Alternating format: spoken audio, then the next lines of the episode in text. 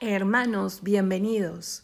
Estamos juntos nuevamente, empezando esta temporada que coincide con el tiempo de Cuaresma, otro tiempo especial, gracia, que sabia ha sido la Iglesia al organizar el año eh, como lo tenemos organizado. Este tiempo, un poco más largo que el de Adviento, pero que también es tiempo de preparación y que nos lleva como meta a la gran semana del año, la Semana Santa. Mm, quiero empezar el primer domingo de Adviento. Es cierto que la cuaresma empieza con el miércoles de ceniza. Este audio seguro lo estarán recibiendo el viernes de ceniza, así se llama, ¿no? Miércoles, jueves, viernes y sábado de ceniza. y el domingo empieza la primera semana de, cuaresma, ¿no? Eh, empezar el primer domingo de cuaresma porque son cinco semanas, cinco semanas exactas de domingo a sábado, de domingo a sábado, antes del domingo de Ramos. ¿Y por qué quiero hacer hincapié en esto? Compartirles un poco, ¿no? Que cuando le preguntaba a Dios eh, qué cosa podemos ver juntos, ¿no? Ustedes, yo, con el Señor, por supuesto, y escuchándole a Él, que nos ayude en esta preparación y que ayudándonos en esta preparación deje en nosotros una huella indeleble en el alma eh, que nos recuerde siempre y para siempre cuáles son los dones que el Señor nos da para encontrarnos con Él, que es nuestro Redentor, y cuáles son las obras que nos pide vivir para alcanzar el cielo, para alcanzar la santidad. Eh, y me encontré con esta realidad y se les digo así sinceramente, por eso es que eh, creo que más de una vez les he dicho, ¿no? Para mí este apostolado es un encuentro permanente con el Señor, porque estoy segura que viene de Él. Cinco semanas, entonces yo decía, ¿cuál es la primera, el primer don que Dios nos da para acercarnos a Él? La gracia santificante. Ok, ¿y cómo viene la gracia santificante a mí? ¿Y cómo la hago crecer permanentemente? A través de los sacramentos. Y no solamente los sacramentos, el Señor infunde en mí las tres virtudes teologales y las cuatro virtudes morales. ¿no? Entonces son siete virtudes.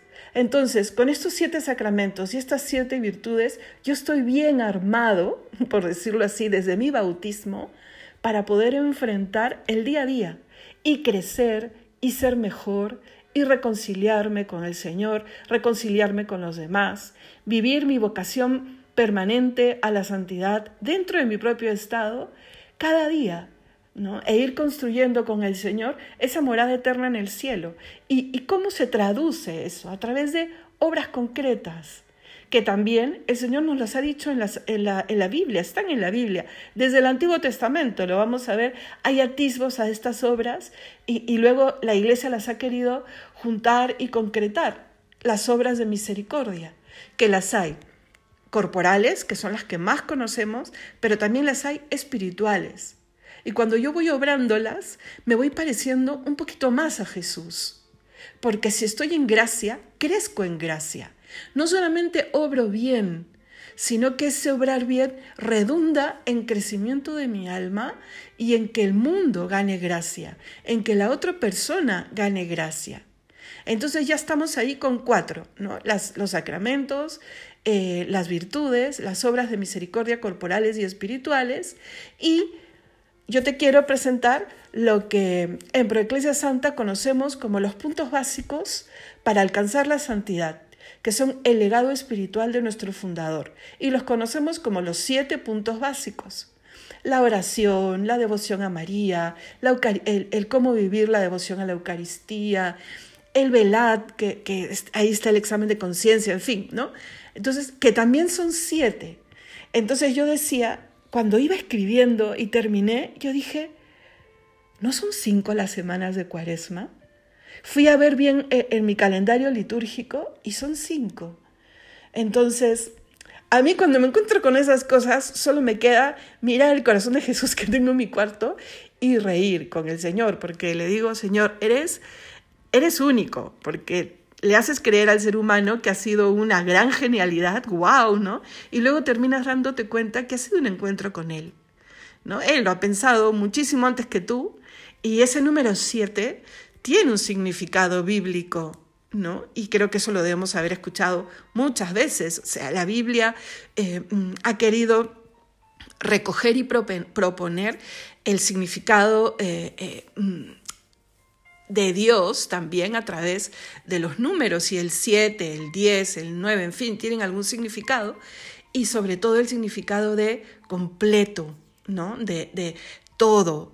Entonces, este 7 que nos muestra a Dios, no estoy hablando de numerología, estoy hablando de Biblia, que nos muestre, de, nos muestre a Dios y nos muestre la santidad a la que Él nos llama. Y, estas cinco semanas nos vayan proponiendo y podamos ir reflexionando para hacer nuestros este sacramento del que hablemos, este cómo orar, eh, este cómo aprovechar la fe que Él nos da, la prudencia, en fin, lo vamos a ir viendo juntos. Les he querido contar un poco esto en este audio introductorio porque para mí es muy importante eh, abrir mi corazón también con cada uno de ustedes. Y en ese abrir el corazón también decirles que yo pondré todos los medios, todos los medios de mi parte para poder encontrarme con ustedes en esta cuaresma, en los, con los podcasts, pero mi salud no depende de mí, como cada uno de nosotros, estamos en manos de Dios. Y no sé si pueda encontrarme con ustedes con la continuidad con la que espero, eh, pero les prometo hacer todo lo que esté en mis manos. Y el día que no, pues reforzaré mi oración por ustedes y nos encontraremos juntos. Ustedes rezarán por mí y yo rezaré por ustedes, ¿vale? Entonces, les explico. El domingo empezamos. Serán unos audios que llegarán, bueno, cada día y empezaremos con el tema de los sacramentos, ¿vale?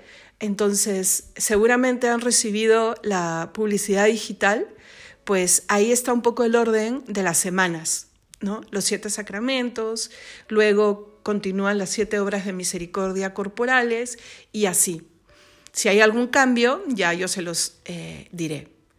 Entonces, sin más que decir, pongamos en manos de Dios y de la Santísima Virgen María este proyecto espiritual de ir tras las huellas de Jesús eh, vamos a prepararnos, como proponen estos días de ceniza, para empezar el domingo primero de Cuaresma con el corazón dispuesto y con el, corazón abierto a escuchar cómo el Señor nos repite todos los días, convertíos, convertíos, y entender bien qué es esa conversión, cómo puedo llevarla y cómo el Señor quiere obrarla en mi corazón.